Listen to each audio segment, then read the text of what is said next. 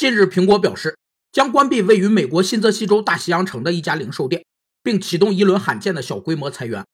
苹果为五十二名受影响的员工向新泽西州提交了一份劳工调整和再培训通知。因企业的经营业务和经营方针发生变化，导致企业内部机构的重组、分立和撤销等引起的裁员被称为结构性裁员。企业的组织模式要适合企业发展、行业发展和客户发展的需要，因此，在人员相对固定的情况下，根据环境的变化做出组织结构的有机调整，往往会产生企业的人员冗余或某些人员不胜任原有岗位的问题。结构性裁员通常有三个原因：一是行业本身的成长周期变化。导致企业的产业结构必须随之调整。二是由于技术革新，致使企业原有的岗位消失。三是公司战略的调整。